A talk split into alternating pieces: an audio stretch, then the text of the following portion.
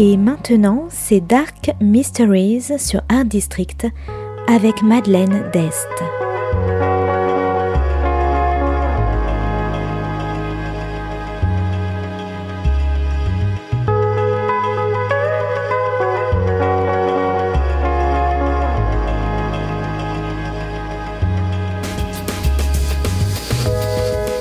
Welcome to Dark Mysteries, a book review show devoted to crime, mysteries, thrillers, and the dark side of human nature. I'm Madeleine d'Este. Join me as I talk about great books in the crime and mystery genre. Today's book is Those Who Return by Kassandra Montag, published by Quercus Books in 2022. Today's book is all about vulnerable children, mental illness, and redemption.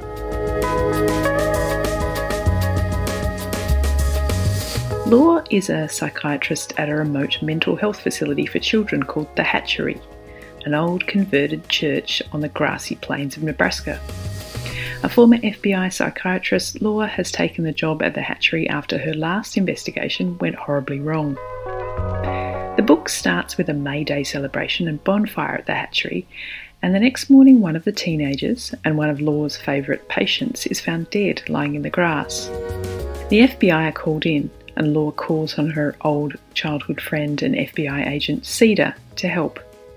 But after the mess of their last operation together, their friendship is a little frayed.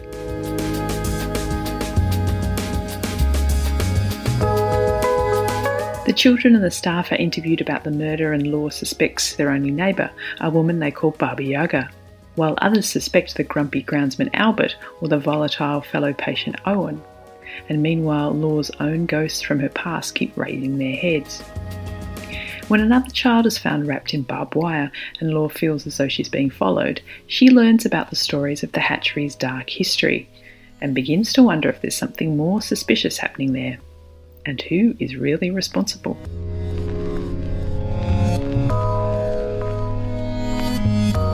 Those Who Return is a literary fiction psychological thriller. It's beautifully written and poetic while haunting and heart tearing, as well as a page turner. This book has a lot more going on than just a search for a murder suspect. Law is complex and damaged with her own mental health on a knife's edge.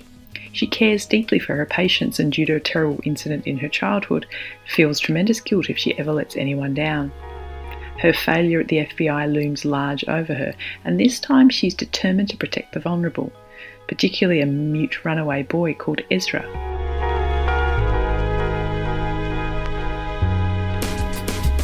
Her relationship with FBI agent Cedar is problematic. They share childhood traumas and a deep friendship, but also share a stubbornness and a tendency to build thick walls to protect themselves. The hatchery itself sits on the rural grassy plains of Nebraska, remote and desolate where the weather, the winds, and the storms have such a heavy impact on the landscape and the lives of the residents, the weather is a character all of its own. Although my favourite character was the Baba Yaga, an elderly arthritic woman living all alone on her farm with her horses and her gun and her elderberry syrup. A woman with a past even more colourful and troubled than Law's own.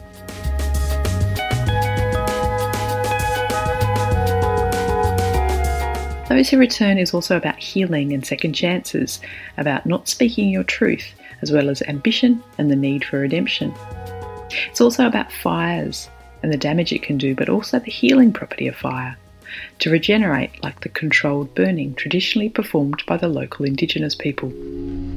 So, if you like exquisite prose, lies, wild landscapes, broken friendships, and trauma, you might like Those Who Return by Kassandra Montag.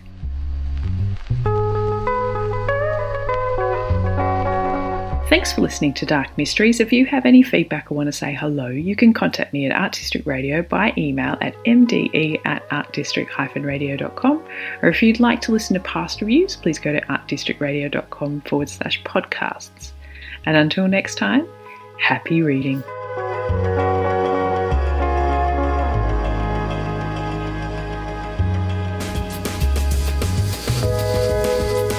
C'était Dark Mysteries sur Art District, la chronique en anglais de Madeleine Dest qui nous vient directement d'Australie.